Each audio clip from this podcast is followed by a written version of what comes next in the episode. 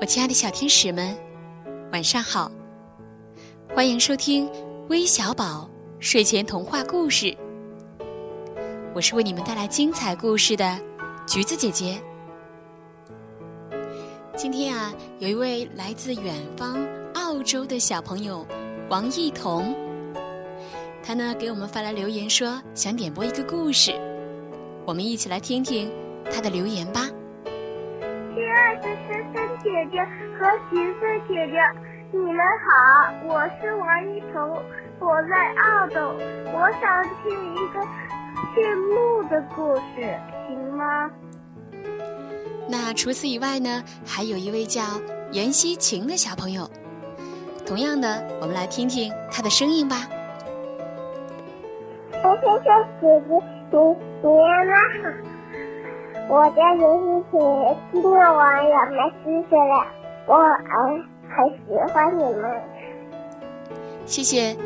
每次橘子姐姐听到有小朋友给我们发来留言说喜欢听我们讲故事，我呀就觉得非常非常的开心。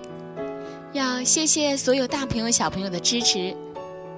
橘子姐姐和珊珊姐姐以后一定会坚持给大家带来更多精彩的故事。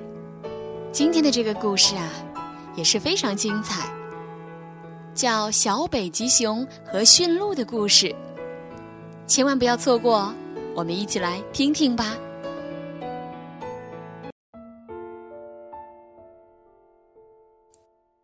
宝儿是一只住在北极的小北极熊，这里呀被冰和雪包围着，宝儿觉得处处。都像在家里一样。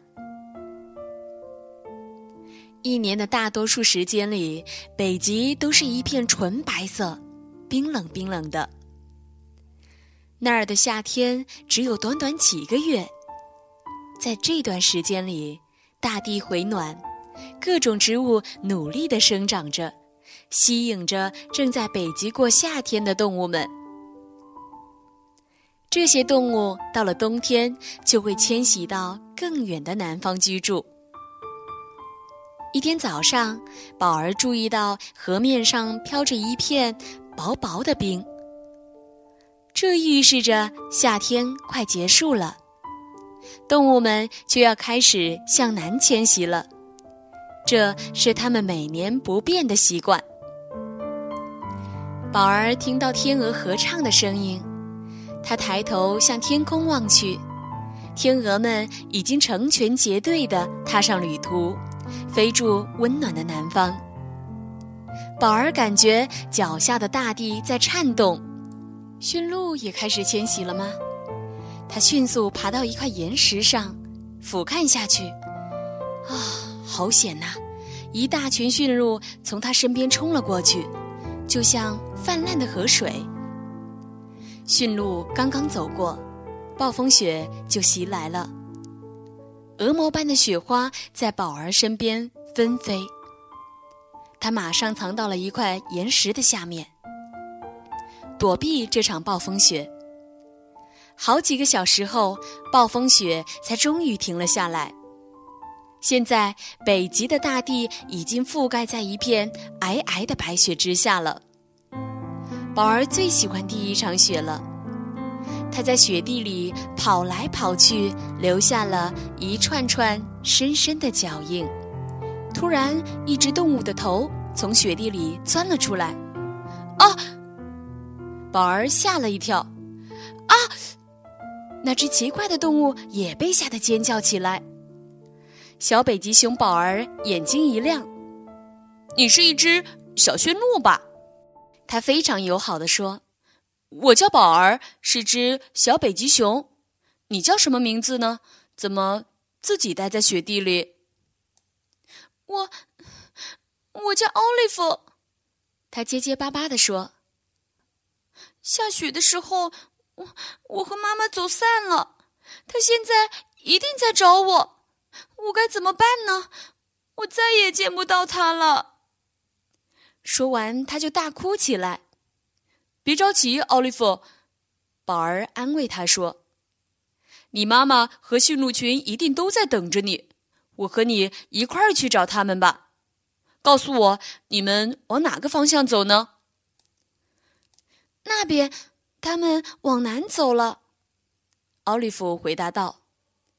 走了一会儿，宝儿紧张的问奥利弗：“你们驯鹿怎么知道哪边是南呢？”“我不知道。”奥利弗说，“我们只管走。”宝儿和奥利弗来到一条河边，“我们得游过去。”宝儿说，“可我不会游泳啊。”奥利弗一见水就哆嗦起来。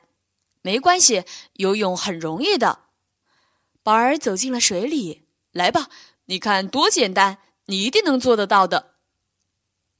其实啊，奥利弗天生就会游泳，甚至比宝儿游得还快呢。宝儿看见后，放心的笑了。天色渐渐的暗了，奥利弗紧张的向广阔的台原张望着，轻声地说。我妈妈经常警告我说：“要注意在黑夜里捕食的狼，他们会吃掉我们的。”有我在，你就放心吧。宝儿吹起牛来。狼最怕北极熊了。夜幕降临了，他们听见从远处传来细碎的脚步声，那个声音变得越来越近，越来越清楚。他们甚至。看见了一双双眼睛在黑夜里闪闪发光，别呃呃别害别害怕，宝儿边说边抖。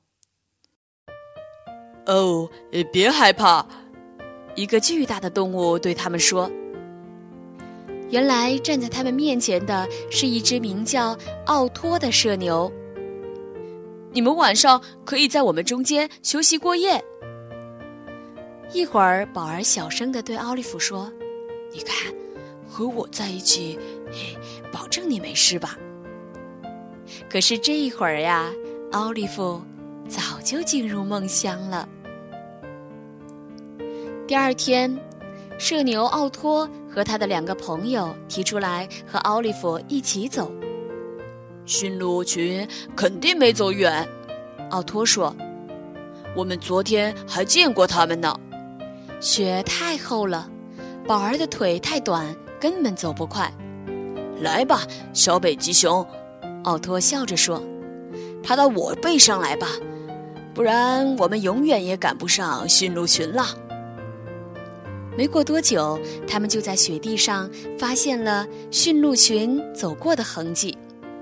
奥利弗激动地把自己的小蹄子踩在雪地里的蹄印里。“我来了，妈妈。”我就要找到你了。说着，奥利弗欢快的叫起来。宝儿他们终于发现驯鹿群了。奥利弗的妈妈冲着奥利弗激动的跑了过来。哦，宝贝儿，你终于回来了！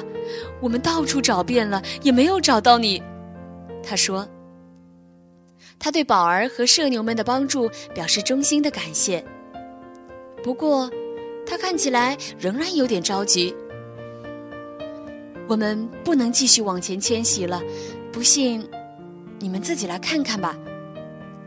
他们走过了驯鹿群的最前边，原来驯鹿群们被一片铁丝网制成的很长很长的、一眼望去的篱笆拦住了。篱笆很高，篱笆围住的是一条很粗的管道。宝儿看见篱笆上有一只天鹅，于是他对天鹅说：“天鹅，请问有能穿过这条篱笆的通道吗？”“恐怕没有，这个篱笆没有尽头。不过，管道还没有建好的地方有一大堆的管子。”天鹅回答道。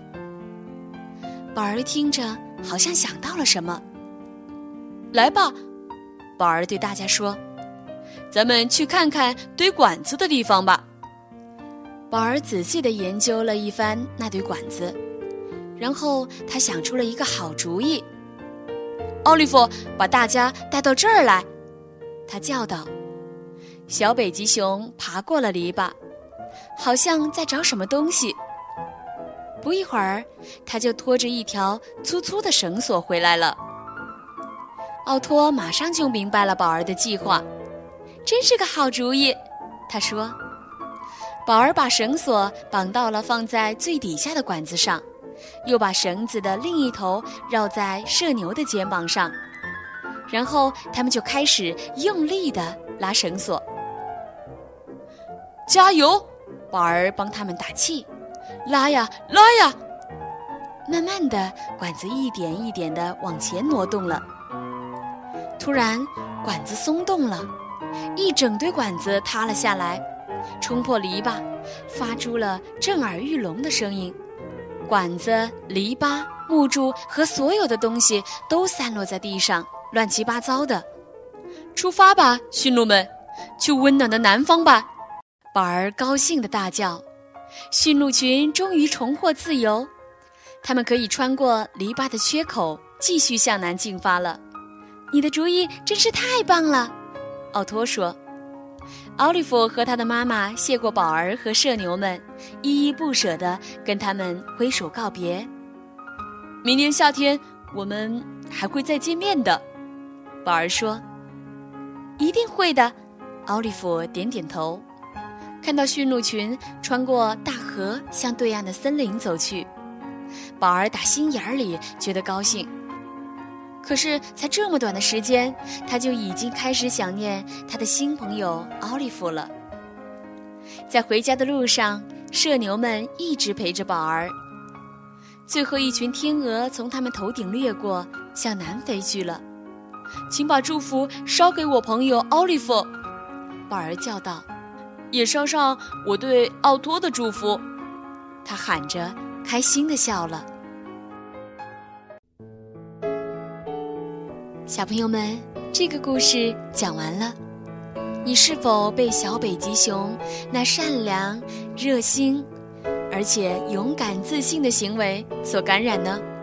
而且呀，宝儿在面对困难的时候，能够积极的对待，不退缩，不放弃，积极的开动脑筋想办法，在发现问题、解决问题中不断的成长起来。这些呀。都值得我们去学习。好了，今天的故事就到这里了。